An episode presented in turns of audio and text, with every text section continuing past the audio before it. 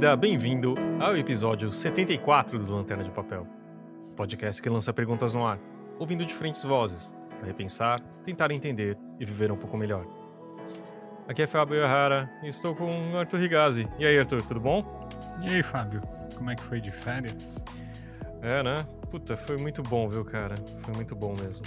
É. Fui para uma casa de campo, eu fui olhar céu. Sabe o que é isso? Quando uhum. você mora num apartamento, você não sabe o que é isso. Então, foi bem, foi muito bom respirar outros ares, alguns que tenham menos poluição. E você, Arthur, como que tá aí? Tá bem, é, eu mudei de casa, né? Então estou também respirando novos ares. É, não se assustem com os barulhos, porque aqui tende a ser um pouquinho mais barulhento do que minha casa antiga, mas é, tá sendo ótimo, na verdade. Tem é. muitos mais passarinhos, aliás, aqui perto.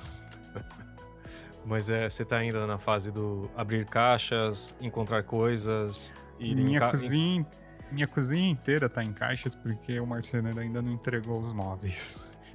então tá, tá divertido, assim. Toda vez que você vai cozinhar, você tem que procurar numa caixa aquilo que você quer. Mas como que você tá cozinhando, então?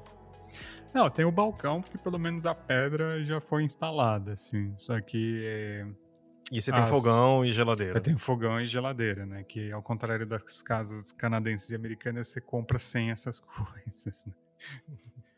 Eu nunca entendi isso, mas tudo bem. Eu também não, mas é, lá, assim, quando você muda de casa, já vem essas coisas de cozinha, assim, geralmente já vem. De lavanderia também.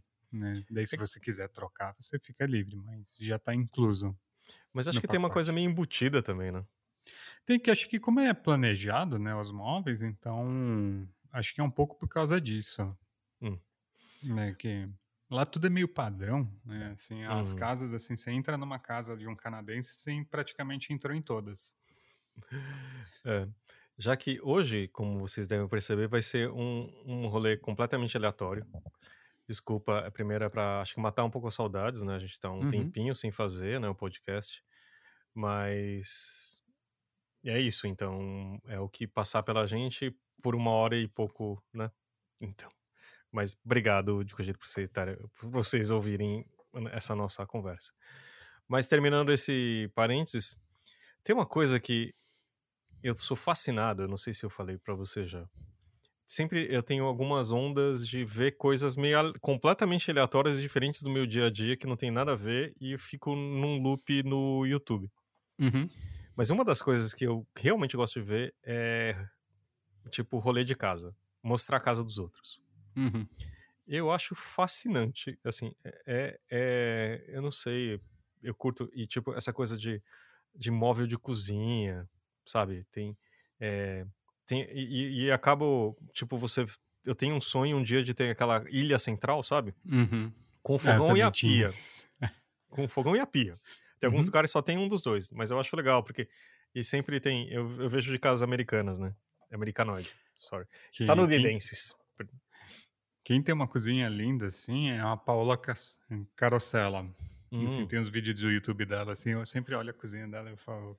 Cara, que cozinha bonita, né? Sim, Faz sim. sentido, afinal, ela é chefe, né? Então, que a cozinha da casa dela, ela tenha feito um, tenha dado um capricho extra. E ela é casada com um, um fotógrafo de, de cozinha, sabia? Isso, é o Jason Lowe. Ele é. também participa do YouTube dela. Exato. Se vocês não conhecem, é muito bom. Tem umas dicas incríveis. Eu uhum. aprendi a fazer um purê, tipo coisa assim. Ela faz desde o básico. É, é muito bom. É, é, e ela é super legal. É muito bom. Ah, batata frita de forno dela também é muito boa. E a berinjela milanesa. Ó, oh, boa. Fica a dica, assim, é muito bom. E aí eles são super divertidos, né? É um casal uhum. muito legal. Mas sim, e aí tem, tipo, e aí eu tenho uma, um lance da Ilha Central, eles chamam tipo de waterfall, você já viu isso? Que tipo, não. é uma mesa que não tem, quase não tem emendas dos, nas ah, laterais. sei. Que a pedra vai até o chão, né? Exatamente, tipo, forma uhum. a mesa, aí do lado, tipo, 90 graus. Eu não sei como eles fazem isso, mas enfim, eu acho mó legal. E os caras falam assim que, que é uma coisa que em casa de rico deles tem que ter. Tipo, uhum. e, e aí tem uns caras que eu gosto de ver. Assim, nossa, é muito. Eu não sei porque eu faço isso, para ser sincero. Ah, passar vontade, né? E vai que um dia você compra uma casa e vai fazer uma reforma. E pior que é engraçado, assim, é... a gente foi ver. E- Então, e aí eu acabo, às vezes, tipo, seguindo perfis de, de casas no Brasil que eu também nunca vou comprar. Tem um site que chama Refúgios Urbanos, eu acho. Uhum. E aí, uma hora, tipo, apareceu uma casa que se... um apartamento que seria possível, né? Assim, tipo, meu, sério, o apartamento era de tipo desses. Tinha a ilha central, tinha coisa em cima, tipo, o cara fez tipo, assim, a cozinha era preta e era super bonita assim, tipo, toda preta, sabe? E aí as coisas eram iluminadas, tal. Nossa, eu juro que eu ia virar youtuber de tipo de comida. Não que eu faça comida tão bem, mas ia ser o espaço não ia ser mais desculpa. Só que o problema é que, sei lá, tipo, era um lugar bem. é, era no Bom Retiro, que agora, teoricamente, tem- é um lugar hip- é, meio hipster. Falam que é próximo a Santa Cecília, é, isso? Confere? É, não, já deu uma gentrificada forte ali, porque tanto por causa dos centros culturais que tem lá, mas também por causa da comunidade coreana, né? Que é muito forte no Bom Retiro ainda. E então um pouco entrou na onda, assim, uma coisa meio do K-pop, Ah, junto com a hipsterização, e também porque a Santa Cecília se tornou inacessível, né? Ah, entendi. Então, é, Ficou é o pro- muito caro morar na Santa Cecília. Só que isso era tipo do grande Bom Retiro, se é que você me entende. Sabe, tipo, uma parte não tão. É Assim, a gente andava dois quarteirões e falava assim, nossa, putz, cada café legal, não sei o quê. Acho que... E a gente foi, né, num restaurante isso há. É, Nos- ali na rua Três Rios, né? Aquela que saindo assim atrás do Parque da Luz tem uma rua que não é a da José Paulino, que é o pé onde Uhum. o pessoal mais anda. Tem um pouquinho mais para trás. Eu tenho até uma amiga que mora lá da faculdade. E é super. É um bairro super gostoso, assim. Só que era isso, né? Todo bairro central tinha uma fama antigamente, então Sim. o pessoal meio que evitava. Então só morava pessoas que pobres, velhinhos e as comunidades que já estavam estabelecidas. No Bom Retiro, no caso, seriam as comunidades judaicas e as coreanas, Uhum. que ainda tem as duas lá, por sinal. Sim, sim. É, quando a gente foi lá, nossa, isso. Acho que uma das últimas vezes que a gente almoçou junto, talvez. Olha, Foi num vietnamita, Uau. que era muito bom. uhum, acho que Então- faz um tempo. né? Mas sei lá. É, como também já faz quase dois anos que a gente não se vê, né, pessoalmente, então. Talvez. Enfim. Mas é. É interessante e não inter- interessante isso, né? Tipo, a gente tem vontade um dia de falar de gentrificação, tal, de como a cidade se muda e move. E ao mesmo tempo, como São Paulo, é, isso é, parece um rolo compressor, né? Tipo, de repente um bairro é de um jeito. Uhum. Acho que o Itaim a gente viu bem isso, né? Tipo, Nossa, o Itaim ali, assim, nos últimos anos. Primeiro que assim, aquele lugar vai se tornar um pesadelo logístico, né, do trânsito, porque Acho que já era. umas- Já era na época que a gente Uhum. trabalhava lá, né? Então agora deve estar ainda pior. E vai piorar ainda mais. Apesar que com a pandemia, né, com o home office, parece que esses grandes conjuntos de escritórios, parece que eles tiveram que reavaliar algumas prioridades. Tem alguns prédios até que estão considerando em converter em residenciais. Né? Porque não tem, não tem tanta gente. Eu conheci Uhum. mais de uma empresa que devolveu todo o escritório porque não fazia sentido. Mas o Itaim a gente trabalhou no começo dos anos 2000, o meados de Uhum. 2000, né? É, eu entrei em 2005. E era tipo, ok, era um bairro que tinha bastante prédio, né? Mas não tinha shopping, não tinha coisa assim. E a gente viu cada espigão surgindo um atrás do outro.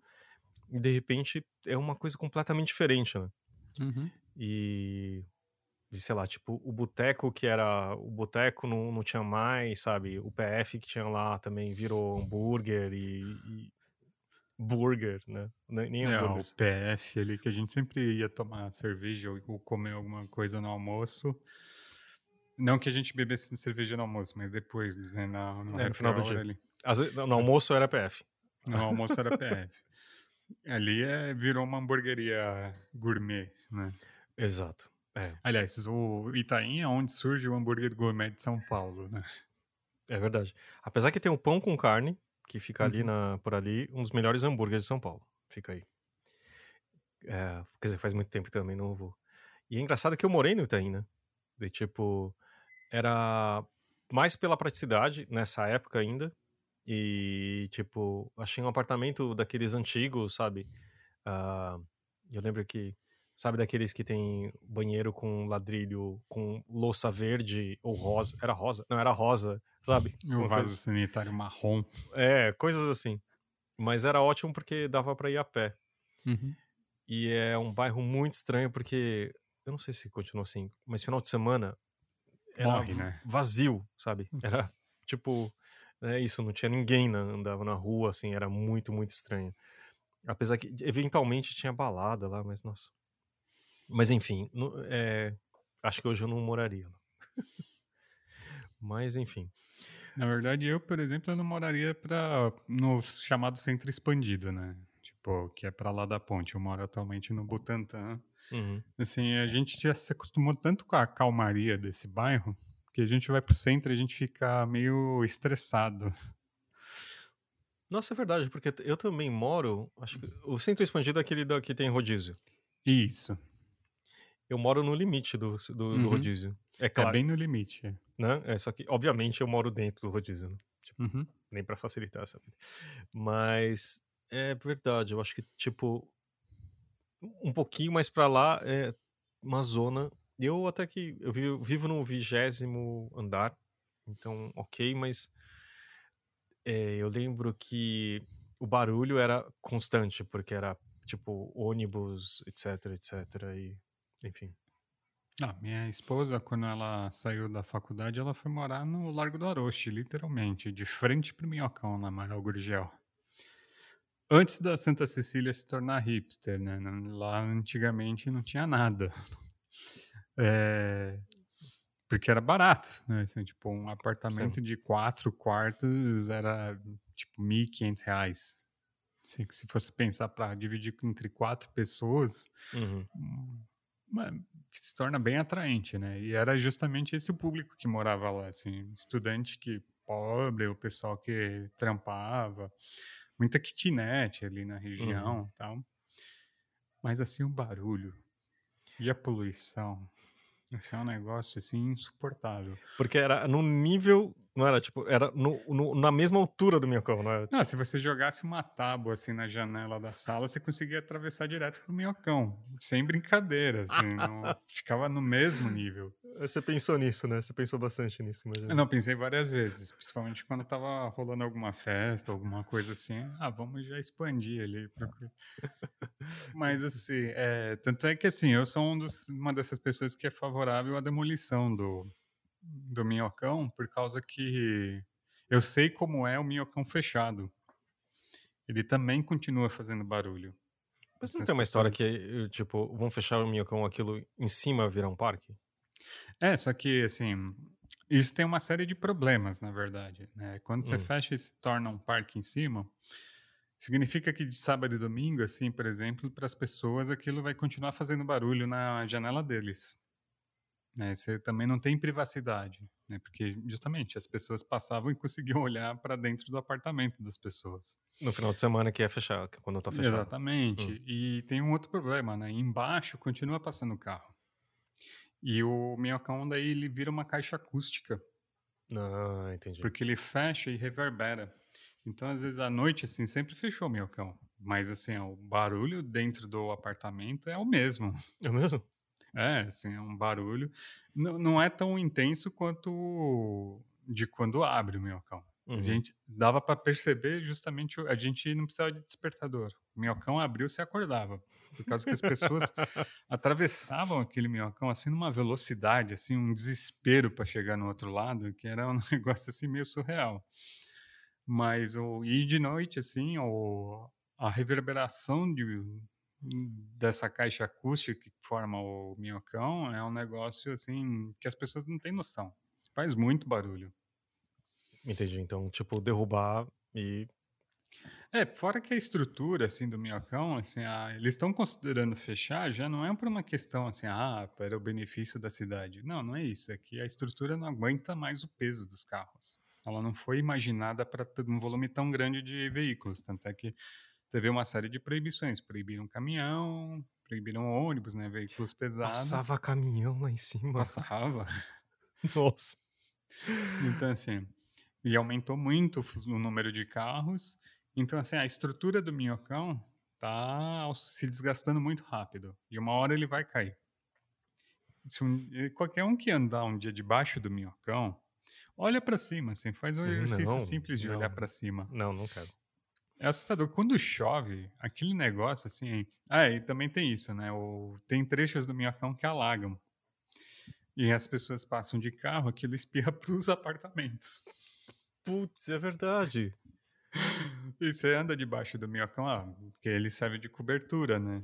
Uma cobertura artificial longa. Você vê umas cascatas dali, assim, que você fala, gente, isso não pode dar certo, isso vai dar ruim uma hora. Porque não tem manutenção. Tem uma manutenção muito. E a gente, assim, a gente sabe de todas as histórias de viadutos e pontes de São Paulo. É isso que eu ia falar. Literalmente já morreu gente por causa disso e não fizeram nada. O Santo Amaro caiu, aquele da que liga marginal, né? Tipo, também é, tem problema. aquela advogada, que, uma juíza, né, que morreu ali no centro de São Paulo, perto do Mercadão, que um pedaço do, de um viaduto do trem caiu em cima do carro dela. Então, assim, é um é, é por isso que eles querem fechar o Minhocão. Por causa que o custo de você renovar ele não é impraticável. E ele, enquanto via arterial da cidade, também não funciona mais. Entendi. É, vale muito mais a pena você investir em transporte público. Ah, tá certo que aqui em São Paulo também assim, é uma piada pronta, né? É. Tipo, voltando pro Itaim, para quem não é de fora, Itaim é um bairro tipo que era residencial há não tanto tempo atrás, né? Tipo, sei lá, 40 anos, alguma coisa assim. E virou, tipo, é onde fica a Faria Lima, que talvez vocês ouçam como Faria Limers, sabe? Tipo, é o epicentro agora, tipo, onde ficam todas as empresas hipsters, tipo Google, Facebook, Apple, todos ficam lá no Itaim. E uma coisa que eu acho impraticável é, tipo, como não tem metrô num lugar desse? E acho que até pouco tempo atrás não tinha nem planejado. Hoje em dia tem, né? Uma, a uhum. linha mais recente, que vai ficar pronta quando o Brasil tiver Copa de novo. Então, tipo, tem, tem previsto agora, né? Que, é, que o Itaim vai ter metrô.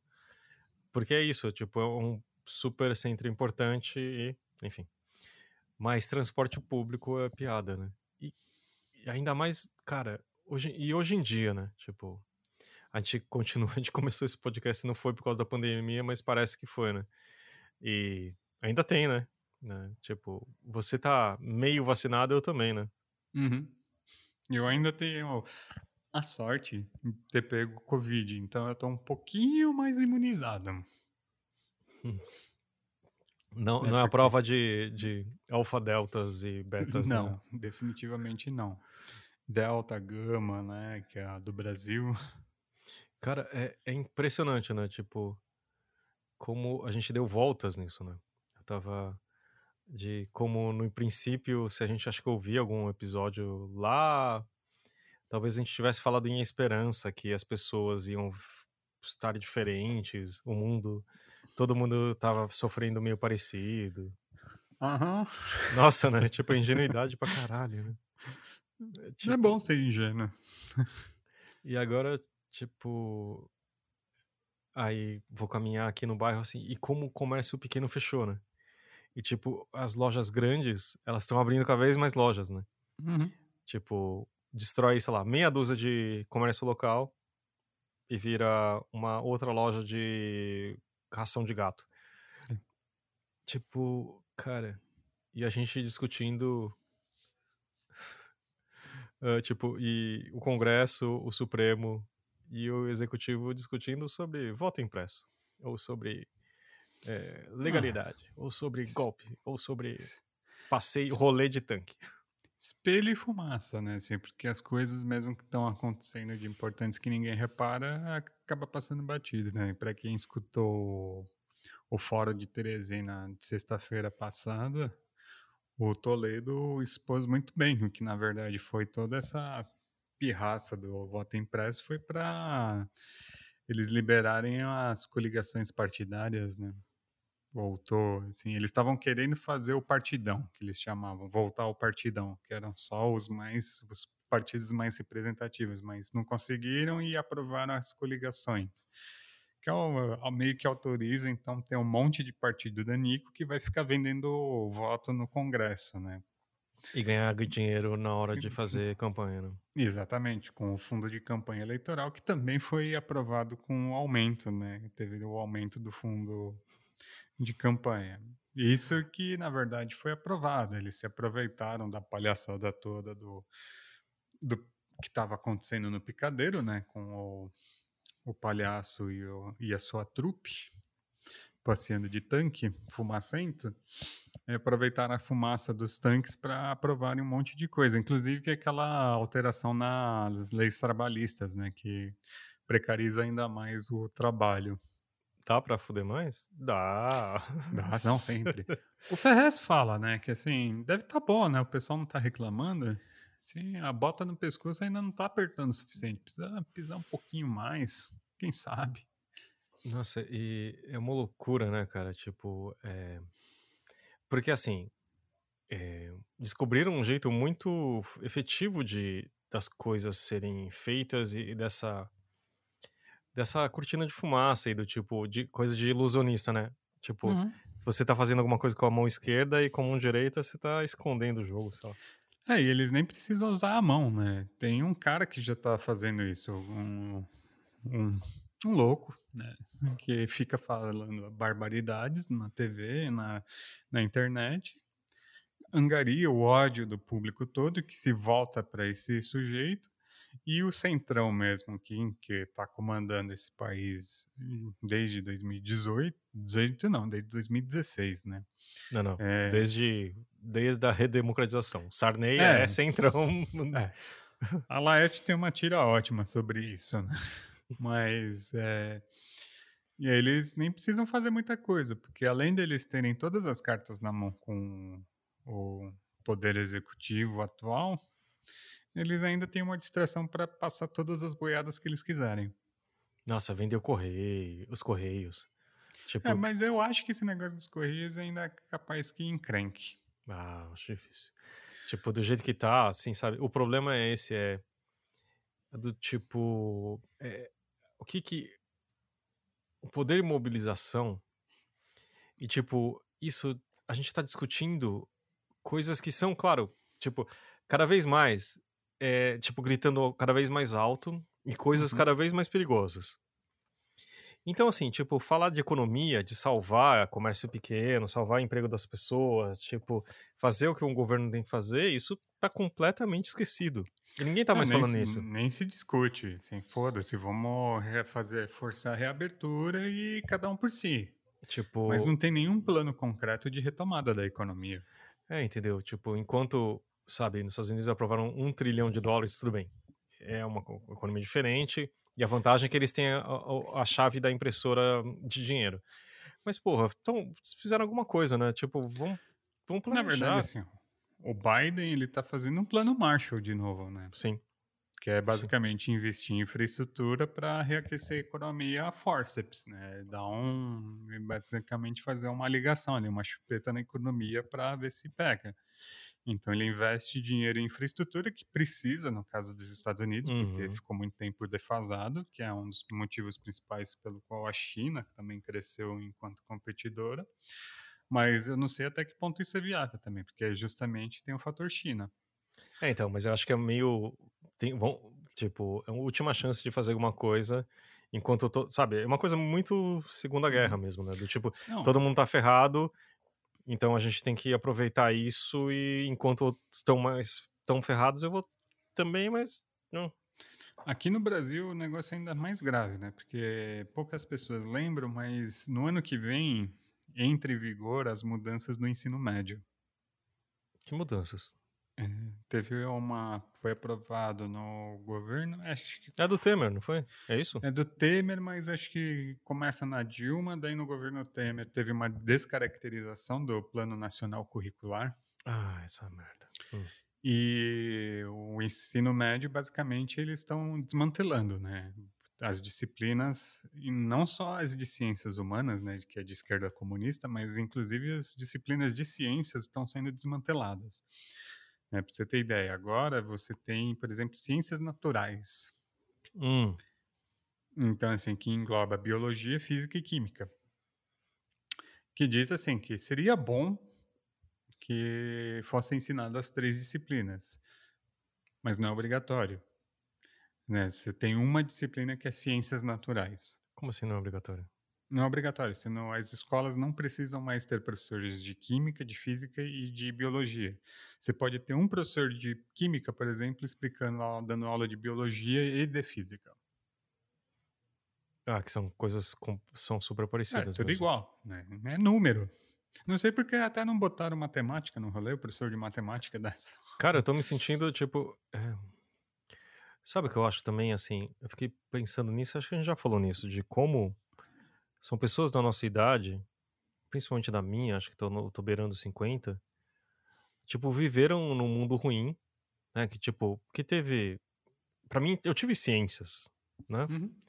Tipo, e todas essas merdas, e, e, tipo, resolvia as coisas no, no grito, eu tinha educação moral e cívica, aula de religião, tipo, eu tinha que rezar, cantar a bandeira, tipo, é, é, eu tinha um ensino que era racista, era machista, tipo, eu a, na televisão passava todo tipo de piada escrota que denegria, tipo, dar risada em cima da, do outro se ferrando. Tipo, era o cara branco de classe média mandando, né? Uhum. E agora, ah. então, é tipo, vamos voltar para isso, né? Parece. Não, não, não. Você não tem ideia do, da complexidade. Na verdade, durante a ditadura militar, hum. né, em termos de educacionais, teve um avanço até.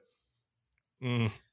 Por incrível que pareça. Né? A gente está voltando para um sistema de ensino que é do, da época da Var, do Vargas, do Getulião que é voltado para o ensino técnico. Ah. Tanto é que o ministro da Educação fez a famigerada fala que a universidade é para poucos, dizendo que a ideia é justamente que volte-se para a formação de técnico. Só que tem um pequeno problema, né? Teve um desmantelamento do parque industrial brasileiro nos últimos 40 anos. Não, não é nem é. no governo Dilma e no governo. É Collor, PT. FHC. FHC, principalmente FHC, né? Hum. Assim, que começa com as privatizações e teve uma fuga de, um, do parque industrial que foi todo quase para a China. É, é, era um movimento mundial, mas tipo o Collor também tinha algumas proteções que de um dia para outro terminaram, né?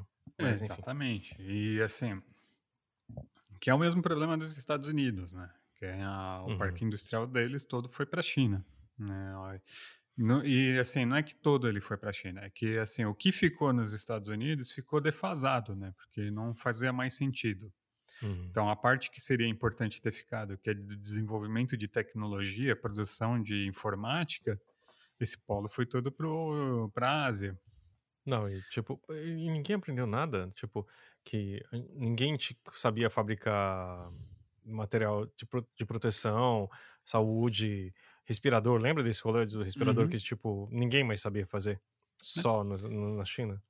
Então, aí aqui, assim, aqui no Brasil vai ter o mesmo problema. Que a gente vai formar um monte de técnico, pra porque não sei, não sei qual é a ideia desse pessoal. E não vai ter emprego para esse pessoal também. Porque é só ver, a Ford fechou a fábrica dele no Brasil. Isso é só um é... exemplo, né? Mais uma, mais de uma fábrica fechou. O Polo, por exemplo, mesmo daquela fabricação nacional que nem de calçada de Franca, foi também detonado durante o FHC. Né? As proteções à indústria nacional quase todas foram jogadas para fora. E no governo PT teve um investimento muito grande no desenvolvimento de serviços e tecnologias. Uhum. Né? Tanto é que a gente tem um monte de aplicativo que surgiu aqui no Brasil e que cresceu por causa principalmente do, desse governo. E teve um investimento muito grande no ensino superior durante o, a era PT, né, os uhum. institutos federais, tudo isso. Então, assim, o nosso mercado de trabalho também se adaptou para esse polo mais voltado para serviços. Então, assim. Mas isso quer dizer, calma aí, agora só para entender, entender.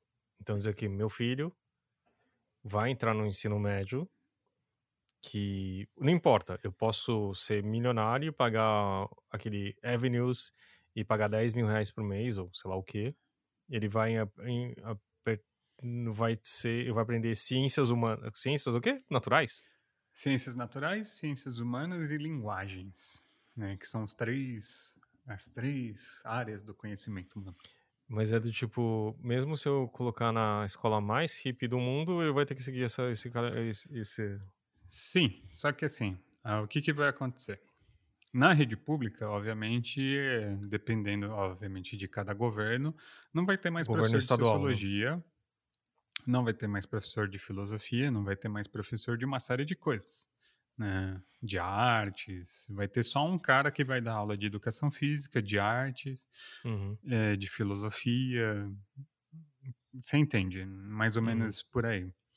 É, o Avenues, o Santa Cruz, né, esses colégios que são da elite paulistana, por exemplo, obviamente eles vão continuar com o corpo docente completo. Eles vão querer uhum. um professor de física, eles vão querer um professor de química, eles vão querer um professor de biologia, porque eles sabem que o público deles não, não vai querer só estudar no Brasil, eles vão querer estudar no exterior. E para isso eles precisam ter um currículo completo. E sendo bem capitalista, é, tipo, é um diferencial competitivo em relação às outras escolas. Exatamente. Uhum. Que sempre foi, assim. Tipo, Sim. quando a sociologia era opcional, os colégios particulares davam aula de sociologia. Uhum, uhum, mesma coisa com filosofia, todas essas coisas. Então, assim, você vai ter um, um, mais um diferencial entre o ensino público e o privado. E dentro do privado também, né? Porque se você for pensar numa etapa ou num objetivo, que são colégios que são voltados para os vestibulares nacionais ou mesmo para uma classe média, né? Esses colégios ou esses colégios de bairro menores, esses caras vão querer cortar custos. Né? Então eles vão atender o mínimo possível. Sim. Então vai ter um sucateamento geral da educação no país. E assim, quer dizer, como o, o movimento que tem acontecido muito nessa pandemia é que quem tem dinheiro, foda-se, vai ser uma vida cada vez melhor. Isso. E o resto vai ser uma vida cada vez mais cagada. A gente está caminhando cada vez para uma distopia cyberpunk. Nossa, e tipo, então, é, tipo, uh, nem só isso, né? É, essa, esse, esse, abismo que tem entre, entre as classes está cada vez ma maior, né? O que é bizarro, assim, que e que demonstra cada vez mais que esse governo, inclusive o nosso ministro da Economia, não tem noção do que é um governo de Estado, assim, porque o próprio setor mais liberal, né, que é o setor financeiro, já olhou e falou: isso vai dar errado, não pode continuar assim. Uhum. Precisa ter um Estado social mínimo para garantir a continuidade da sociedade. Que, é, tipo, você não tem tá consumidor, indo, né? É tipo isso, é, né? não. Tipo... A... Que assim, o programa que estava tendo basicamente era acabar com a saúde pública, acabar com a educação pública, acabar com tudo que é público, não ter um justamente um estado mínimo. É o liberalismo mais selvagem. Só que assim, isso dá errado. A pandemia veio e mostrou isso. Se você não tem um sistema de saúde público que garanta a saúde do trabalhador, esse trabalhador morre não tem mão de obra e também não tem capital rodando. Esse cara não vai consumir. Ah, e não, o é mercado que eu queria dizer, tipo. E assim, eu tenho um amigo que na verdade ele estuda um pouquinho mais essas coisas. Ele falou, né, o, esses fundos de investimento né, da Faria Lima, já que a gente mencionou os Faria Limers, que são os caras que elegeram o nosso presidente eles ganham dinheiro justamente no esquema de pirâmide de vender ações, um agrupamento de ações, mas eles pegam o dinheiro das pessoas para gastar em outras coisas e ficar rodando. Se as pessoas não têm dinheiro, esses caras também não ganham dinheiro. Uhum, sim. E, e, é, tem que ser no atacado, né? Tem que ser, tipo, no atacado, né? Você tem que ter uma quantidade razoável de, de, tipo, de pessoas que tenham algum tipo de possibilidade, né? Senão também... Uhum. Nossa... Oi. E é o mínimo do capitalismo, assim, você precisa ter mão de obra. Uhum, sim. Assim, gente, gente, não se engane, a escravidão só acabou no Brasil porque o capital disse a gente precisa de mão de obra e de mercado. Não, é não dá para ter só mão de obra. Né, tipo do, do Henry Ford, não era. A, a vantagem era que ele tinha era fora a linha de produção, é os, os funcionários dele podiam comprar carros também.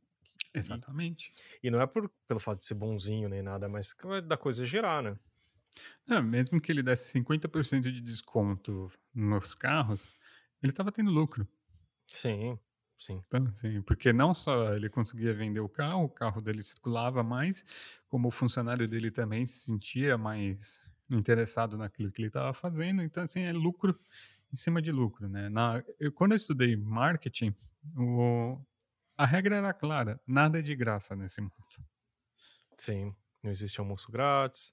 E, tipo, e, e, e, e expandindo isso, é, não é, tipo, não existe bondade é, nisso tudo, né? Do tipo, uhum. no, no, no, social também. É, não é que você tá querendo ajudar a pessoa porque o Estado é legal também. Uhum. Porque é isso, tipo, se você tem pessoas que, por exemplo, se você não se preocupar com a saúde, é muito mais fácil você trabalhar. Tipo, você não precisa, tipo, e aí você trabalha mais e, gera uma, mais renda, é, tipo, para a empresa que você tá, e você consegue, tipo, receber um salário decente e aí você pode consumir mais, né? Uhum. No fundo, o, o tão dito o comunismo do, do, da era Lula era muito isso, na verdade, né? Uhum. Não, assim, gente, vocês têm que, assim, a gente tem que entender que, por exemplo, o, a nossa Constituição, ela garante, né? Saúde, moradia, alimento e educação. Isso parece assim, ah, alimentar vagabundo, né? Vamos, não estamos ensinando a pescar o peixe. Não, na verdade, isso daí é um esquemão. É a pirâmide. Porque se você tem casa no país, tem que pagar imposto. Uhum. Se você tem saúde, significa que você está trabalhando. Se você tem direito à alimentação, significa que você está se nutrindo para poder vender a sua mão de obra. Educação, a educação não é para que você se torne um ser iluminado, não, é porque você é mão de obra especializada. Uhum, uhum. Não, nada gira na gratuidade, né? Nem a nossa Constituição. Ela não é de modo algum comunista, de esquerda ou social. Ela tem uma aparência social, mas ela está garantido o funcionamento do mercado de trabalho. Uhum. Sim. Na, assim, ipsiletris, e mesmo os direitos humanos que é da ONU, elas são. É só pensar quem funda a ONU. São os Estados Unidos. É gente. onde é a sede da ONU. Onde é a sede? Nova York. É em Nova York. Assim, você vai me falar que os direitos humanos que a ONU prega é comunista? Ah, ah merda, né, gente? É, é, é o, são os ideais liberais, da economia liberal que é, garante que as pessoas vão são livres para consumir e para produzir, obviamente. Mas é que e assim é, é, essa da simplificação do, do discurso e da, da discussão é, é muito digamos conveniente, né? Porque o fato de você, por exemplo, ah, aquela coisa, ah, definir bandido ou coisas assim, né? Tipo, cara, é, é, é tudo claro. Eu, eu, posso dar toda uma explicação em, ca, em cada uma da, desses, dessas coisas que o outro lado vai dizer. Digamos assim. Mas, cara, é tão é, fácil e ao mesmo tempo, e muitas vezes, não, aí saindo de lados e vendo um pouco de fora, é tipo, eu me sinto tão manipulado do, do tipo, parece que alguém, alguém joga uma ideia e do tipo, sabe quando você joga, tipo, um pouquinho de. de você tá um, um, num laguinho, tipo, feito lá pra. num pesque pague, e você joga um pouquinho de pão, de migalha de pão, e todo mundo vai em cima? Eu me sinto aqueles peixes, porque, tipo, parece que, que eu tenho que defender uma ideia que para mim é básica, só que o outro lado também. Porque fala assim, como assim defender bandido? Tipo, e se matassem seu filho? Você não ia querer que matar. Sabe essas coisas assim, tipo. Que é um argumento completamente disparatado, né? É, por isso que não sou eu que julgo, né? Não é o pai que julga o, o a pessoa, né? Tipo. É, não, não, não, não é, essas coisas assim, tipo. E eu acho que é, como as coisas hoje em dia são postas, do tipo, as discussões viram online e, e o ambiente online é muito bom para você ter essa, essa só essa polarização acho tão desgastado, mas tipo, só existem dois pensamentos, o a favor e o contra, uhum. entendeu? E tipo, a, a, o diálogo, ou tipo, você parar e pensar no que o outro quer dizer e aqui, o, que tudo isso possa infligir, sabe? É tão. E, e do tipo. e ao mesmo tempo eu me sinto, puta, muito mal, porque tem coisas que você fala assim, se uma pessoa já fala uma coisa que, que você acha que já leva para uma coisa assim, nossa, essa pessoa votou no Bolsonaro, sabe, coisa assim, você automaticamente não gosta da pessoa, sabe?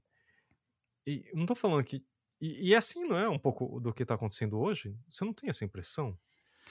É, assim, tem um desgaste já monumental, né, da, da pandemia, do governo Bolsonaro também, assim, porque, gente, é, a gente tem um ingoverno, né, Uhum. é um não governo, né, é no mínimo incompetente, porque só vê a economia como é que tá, assim, você não precisa ser de esquerda, ah, se você é um, um cara que depende da economia, é um capitalista, é só você olhar para o cenário e você vai ver. Tá uma bosta. Uhum. e o governo não está fazendo nada. Nenhuma das instâncias do governo, legislativo, executivo e o judiciário, todos estão ali torcendo os dedos ali, esperando, fazendo o xadrez político deles, que eu não sei no que eles querem que dê. Para mim, parece que eles É. estão. Todo mundo tá governando via Twitter, sabe? É, então. Discutindo a última coisa que. O trending, sabe? Trending topics. É, é a cultura da lacração, né? Todo mundo quer lacrar, mas ninguém quer fazer. Então, assim, sobre a questão assim, do, dos eleitores do Bolsonaro, eu sempre tenho a esperança assim, que eu lembro que essa foi uma das eleições que teve maior número de abstenções, né? Então, em número absoluto, sim, na verdade, a, eh, o ideal teria que sido que essa eleição fosse anulada, né? Por causa da, da porcentagem. É aquela eles lenda que mudaram. tinha, não era? Que tinha que. Não, é que eles mudaram a lei Hum. eleitoral faz tempo. Essa ideia de votar nulo vai anular a eleição já deixou de existir faz tempo, assim. Mas, então, assim, desse pessoal que votou no Bolsonaro, eu acredito que a maior parte deles não é bolsonarista. Tem uma simpatia com certos aspectos do discurso bolsonarista, né? Que é a questão de segurança pública, de crescimento da economia, que é o discurso mais genérico possível, né? Porque, É, é- é gente, que eu. Tipo, ele consegue agradar tan- tantas coisas tão diferentes do tipo. Do- do- dos bons costumes e o liberalismo, que não faz sentido nenhum. Né? Dia alguém podia falar, um- explicar o que, que é liberalismo, e não dá para ser liberal no, na economia e, e conservador no costumes. Não sei se as pessoas sabem disso. Mas, tipo, essa coisa do militarismo, do armamento, e, tipo, e ao mesmo tempo da, da coisa evangélica. Gente, sabe? não tem como um militar ser liberal. Literalmente, ele ganha uma pensão do exército. Vitalícia, não é? Vitalícia, assim, tipo, não existe isso. É, ou seja, ele depende do Estado para viver também. Só um parênteses nisso, depois a gente volta, mas tipo, imagina, eu fico pensando, né? É assim, na época do, do- da ditadura, tudo era do Estado, não era? Era estatizante em último sentido, não era? É, assim, eles só tiveram uma política muito de abertura econômica, né? Que ferrou com as indústrias nacionais. Então, mas mais pro final, né? Mas tipo, no. É, num sentido assim, a ideia é assim, na verdade, quem era mais estatizante foi o Vargas. Ok. que estatizou tudo. Na ditadura, eles já começaram um processo de abertura, assim, que ferrou a indústria nacional. Eles ainda mantiveram, não mexeram nas grandes instituições estatais, mas já começou ali, tem um- uma abertura meio grande, se não me engano. Mas se você mostrar, tipo, pra alguém agora, bolsonarista, de, de jeito que era o Estado naquele momento, você fala assim, não, tipo, era um governo comunista, né? É, que na verdade, assim, a nossa ditadura, ela se instaura por uma questão ideológica, né? Que você tem o capitalismo e o comunismo. Que E também é na época não fazia sentido, mas era um discurso vigente, uma coisa É. vinda. Guerra Fria, ok. É, da Guerra Fria, assim, ainda que a gente que viveu um pouco lembra desse temor do comunismo, né? Essa coisa do, dos vilões russos, soviéticos, né? Essa coisa que comunista comia criança. É, é porque assim, eu, eu, não, eu não entendo nem esse argumento, tipo, cara, qual país é realmente comunista hoje em dia? A Coreia do Norte? Cuba?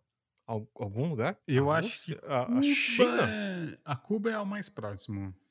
A China nunca foi, né? Porque o maoísmo ele diverge É outra em coisa, muitos aspectos, né? Eles eram super tretados com a União Soviética, né? Exatamente, tanto é que eles nunca fizeram parte mesmo do bloco, assim, a Cuba tinha um relacionamento muito maior, acho que com a União Soviética, eu estou falando da minha cabeça, mas eu não sei, mas eu sei que assim, Eu sei que eles China, quase, quase teve guerra, mas... É.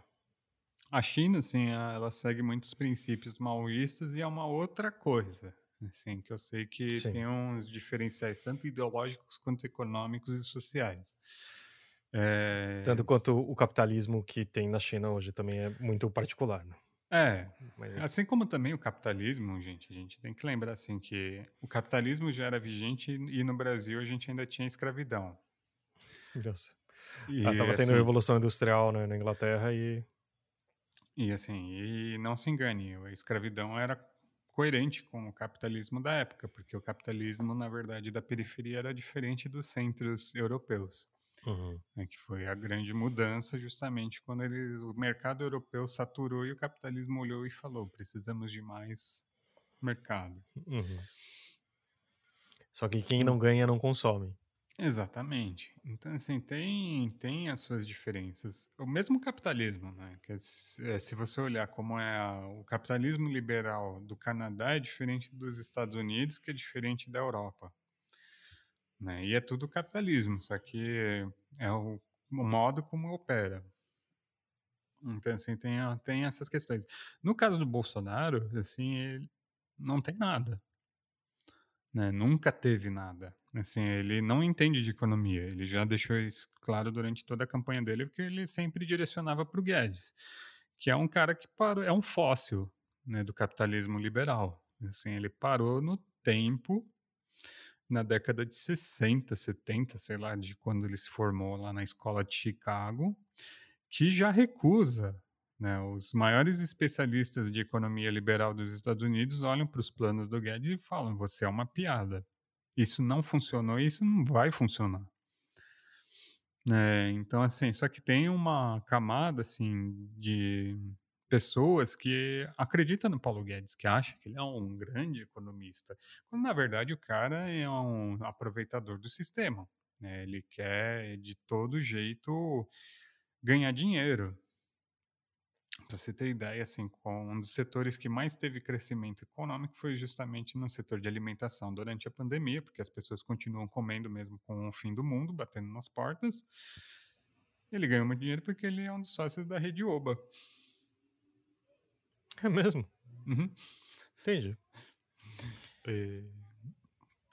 Então, assim, assim, os nossos políticos, os nossos, o nosso economista principal, é, primeiro que eles também são incoerentes com o próprio discurso, né? Que o discurso dele para justamente para Faria Lima e para o mercado financeiro foi falou, ele falou que ele conseguiria controlar o Bolsonaro.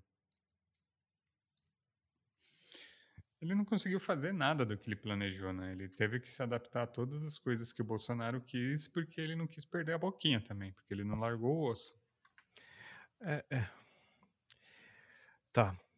É, tentando terminar o nosso programa aleatório, que esperança você tem, hein, Arthur? É. Assim, é, o que eu vejo, pelo menos, assim, que com o Bolsonaro, eu vejo muitas pessoas olhando e falando que esse tipo de comportamento é inaceitável. Uhum. Me preocupa muito, assim, só que tem muita gente que vê o discurso extremista dos apoiadores do Bolsonaro e acham que isso é uma grande maioria. Na verdade, não. É uma minoria. É uma minoria barulhenta. E o problema não é você. É o mesmo princípio do- dos, dos, ah, dos trolls né, na internet. tipo, Exatamente. Quanto menos eco você fizer para eles, melhor. E também a gente tem que ter muito cuidado, né? Você falou, ah, o pessoal que votou no Bolsonaro. Assim, eu pessoalmente às vezes sinto uma vontade tremenda de encontrar cada um e dar um tapa na cara. É falar, você é burro. Mas eu sei que isso não, não ajuda. Porque eu Uhum. sei que muita gente que votou no Bolsonaro não é mau caráter. Eles não concordam com a ideia de que tem que matar negro, que tem que matar índio, tem que matar gay, né? Mas eles acreditavam na ideia de que o Brasil poderia ser um país melhor, ter um crescimento maior, ser mais honesto, que foi também um discurso do Bolsonaro, né? Da, que ele ia limpar o, o, o governo, ia ser um lugar muito mais honesto. Que é a primeira coisa que um mentiroso diz, que ele é honesto. É, é, né? Tipo, afinal, quem que vai mexer com o dinheiro da vacina que pode salvar vidas e não deixar de matar Exatamente. pessoas? Exatamente. Eu acho muito mais importante assim a gente conversar justamente com essas pessoas que votaram no Bolsonaro e falaram, cara, deu ruim. Deu ruim. Esse cara é uma bosta. Assim, você sim, você sabia que isso podia estar certo? Podia dar, dar nisso? É, o pessoal tentou avisar, né? mas eu entendo, os, é, os ânimos estavam inflamados naquela época, mas pensa melhor, tipo, da próxima vez, assim, você vê a importância que o seu voto pode fazer nesse país, né? Pode dar muito ruim, principalmente se numa crise a gente tem alguém que não sabe lidar com crise. Nossa, tipo, a gente foi a tempestade perfeita, né? Tipo, a gente pegou o pior presidente possível de qualquer momento e colocou, sabe? Tipo, até o Temer, tipo, até sei lá quem, cara, que você possa imaginar, entendeu? Até o Collor, eu acho que se reger melhor isso. O Temer, assim, eu só queria dizer que ele é um filho da puta que congelou os investimentos na saúde durante 20 anos. Ah, não. Eu não tô falando. Eu não tô. Não, não tô falando que ele é bom, tá? Por não, favor. eu sei, mas assim, só queria dizer muito claro assim que ele é um filho da puta que fudeu ainda mais essa situação. Ah, não. Tipo, o, o problema é que assim, essa, essa merda que tá acontecendo com a saúde e com a ciência não é uma coisa de hoje, não é uma coisa de agora. Uhum. tipo, tem, vem sendo ferrado. E sim, desde os governos Lula também, tipo, né? Ninguém deu muita bola para isso. É que agora, tipo, deram um foda-se do tamanho de um monstro, de um bonde, né? É, não, e deram um foda-se na pior situação possível, assim, né? Tipo, hum. como é que você. É, e assim, e não é só o governo. A gente está falando do governo federal, mas vamos lembrar que o estado aqui de São Paulo também cortou os investimentos nas bolsas de pesquisa científica este ano. Não foi no começo do governo do Dória, não. Foi este ano, no ano da pandemia. Então, assim, é... a gente tem que ser muito. Eu, o que eu espero, assim, da pandemia que me dá esperança é que as pessoas tenham se tornado mais críticas. É uma coisa que o Adorno falou para perguntar uma vez por que, que a geração dele era tão séria.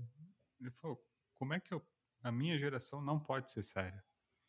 Eles vivenciaram a Segunda Guerra Mundial.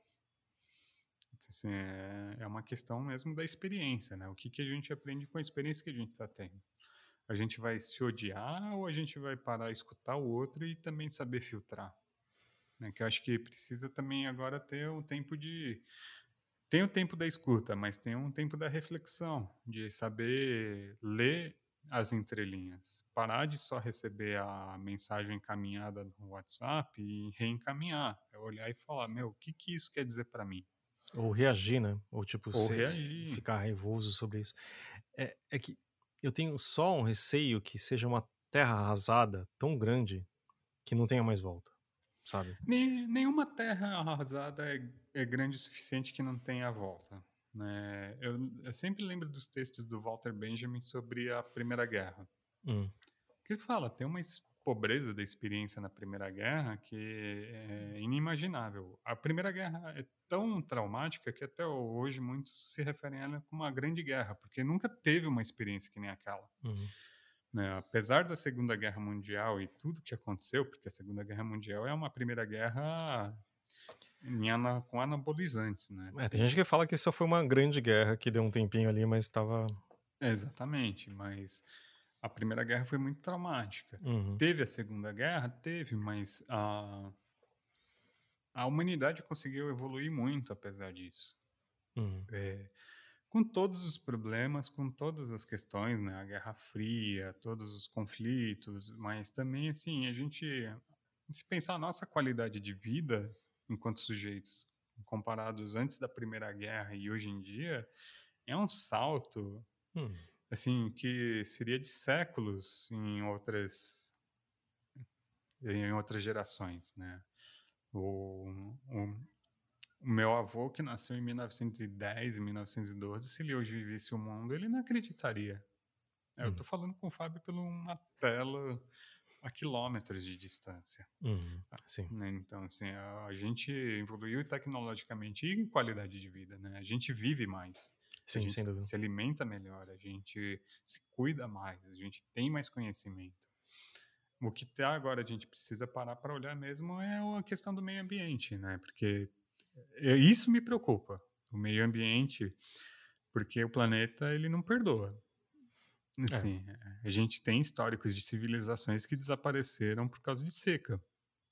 A questão dos maias e uhum. dos astecas, a principal teoria do porquê que eles enquanto civilização eles desapareceram, obviamente além dos espanhóis, né? Mas antes mesmo disso, muitas cidades maias gigantescas foram abandonadas e a principal teoria é que seja a seca. É, eu acho que se uma coisa que a gente se aprendeu é que a gente vive uma coisa tão sensível, tão tipo é, é, é tão próximo da linha, nossos limites são tão curtos, né? Tipo porque é isso, um, um um vírus, claro que também tem uma escala mundial, mas é tipo a, detonou do jeito que a gente vivia, né, uhum. né? Tipo, e a gente não vai assim, a gente não, não acha que a gente vai voltar do jeito que a gente era, é, talvez pior, talvez melhor. Espero que a gente já tenha aprendido alguma coisa nesse meio tempo, que nem se falou, o espírito crítico do tipo. E, e tem uma coisa que eu gostaria muito mesmo é de a gente parar de de, de, de que as coisas que a gente pensa resolver fosse tão é, vindo do estômago, sabe? Tipo, que viesse, fosse menos ah, de dor e você reage contra, sabe? Uhum. Que fossem um pouco mais racionais e ao mesmo tempo é mais sensíveis ao cara, ao cara do lado, né? Uhum. Tipo, uma das coisas que eu fiquei achei possa ser interessante é que muita coisa mudou e uma das coisas que a gente talvez tenha criado e eu criei é tipo, por exemplo, contato com os vizinhos. Sabe, coisas bestas assim? Hum. Besta é mal dizer, mas tipo, é importante. É, tipo, sei lá, eu sei, eu conheço no, a minha vizinha, sabe o nome do meu filho, ela, tipo, eu adoro de um, tipo, sei o nome dela tal, sabe, coisas assim, que antes não tinha acontecido. Mas é, eu não sei, espero que esses sinais, tipo, a gente consiga dividir, ser, quer dizer, não dividir, mas essas distâncias sejam um pouco menores, inclusive da, do que a gente pensa ou de que acha que pensa e que, tipo, o outro lado, assim, sabe? Uhum. espero que realmente, assim, é, muitas pessoas que eu conheço que a nossa volta voltaram ao Bolsonaro. Eu, eu sei disso, só que eu não quero. Muitas eu não quero nem saber mais. Mas eu não, quer, não queria que fosse isso, e que, tipo, por causa disso a, as coisas caiam. Porque uma esperança que eu tenho é, e o que eu estou tentando fazer é tipo, é, tá muito ruim as, coisas, sabe? tipo, muita gente tá morrendo de Covid ainda, sabe? Muita merda vai acontecer por causa da economia, sabe? Tipo, a política tá toda fodida, mas assim, espero que nosso redor, sabe? Também sendo ingênuo um pouco, mas também, sabe, tipo, que a gente retome o, os laços entre as pessoas e com isso a gente aproxima delas, sabe? Uhum. É, assim, dê bom dia pro seu vizinho, dê bom dia pro seu porteiro, pergunte o nome dele. É. Pergunte o nome do seu vizinho. Conheça, né, quem está do seu lado. Isso é muito importante. Ainda mais em São Paulo, que isso se perdeu muito. Uhum. É, e eu vi, assim, com o meu pai, o quão é importante você ter essa esse conhecimento mínimo das pessoas, esse trato humano. É, isso é humano. É, tem um livro muito bom da Hannah Arendt chamado A Condição Humana, eu acho que ela é muito, é muito relevante para os dias de hoje, assim, porque ela abre justamente com um ensaio falando sobre o lançamento do primeiro satélite, acho que, do mundo, assim. Hum. Ou, não sei se é da Laika, alguma coisa assim, que é a primeira foguete que vai para o espaço e faz a volta completa, acho que na Terra. Que ela percebe assim que as pessoas, uma das frases que choca ela é que falam que logo estaremos livres da prisão do planeta Terra. Ela fica chocada porque ela fala que uma das condições que nos torna humanos é justamente o nosso planeta, né, esse mundo. E com a exploração, a ida do Jeff Bezos ao espaço e ao cara da Virgin, né, os milionários, trilionários quase, né, deles, assim, isso leva a pensar, né, o, como a gente está olhando para o nosso mundo. E o nosso mundo não é só a ecologia, a economia, são as pessoas. Hum. Mas quem é que está no nosso lado? Quem é que vai ser deixado para trás se isso daqui queimar? Então, é muito importante a gente olhar para as pessoas e, justamente, mesmo que você discorde completamente dessa pessoa, se você for capaz de pelo menos falar bom dia, conversar com ela, esse é um primeiro passo, é uma abertura. E acho que a mudança começa meio que por aí, não na violência, na agressividade com as pessoas. É. Acho que não tem outro jeito de terminar a nossa conversa é, com, sei lá, com talvez um pouco de esperança, ou pelo menos tentando ver que o ano que vem vai ser super acho importante e para mim a, a, também a esperança maior é que esse governo vai acabar, pelo menos esse ciclo. Então, quem sabe? Seria um primeiro passo importante, né? Gente, obrigado. A gente vai voltar no, na semana que vem já com os programas normais. A gente vai falar de mudança mudança de lugar, de pessoas e se a gente consegue mudar, né? E a gente vai se ver agora de novo toda terça-feira por aqui. Valeu, Arthur. Valeu, Fábio.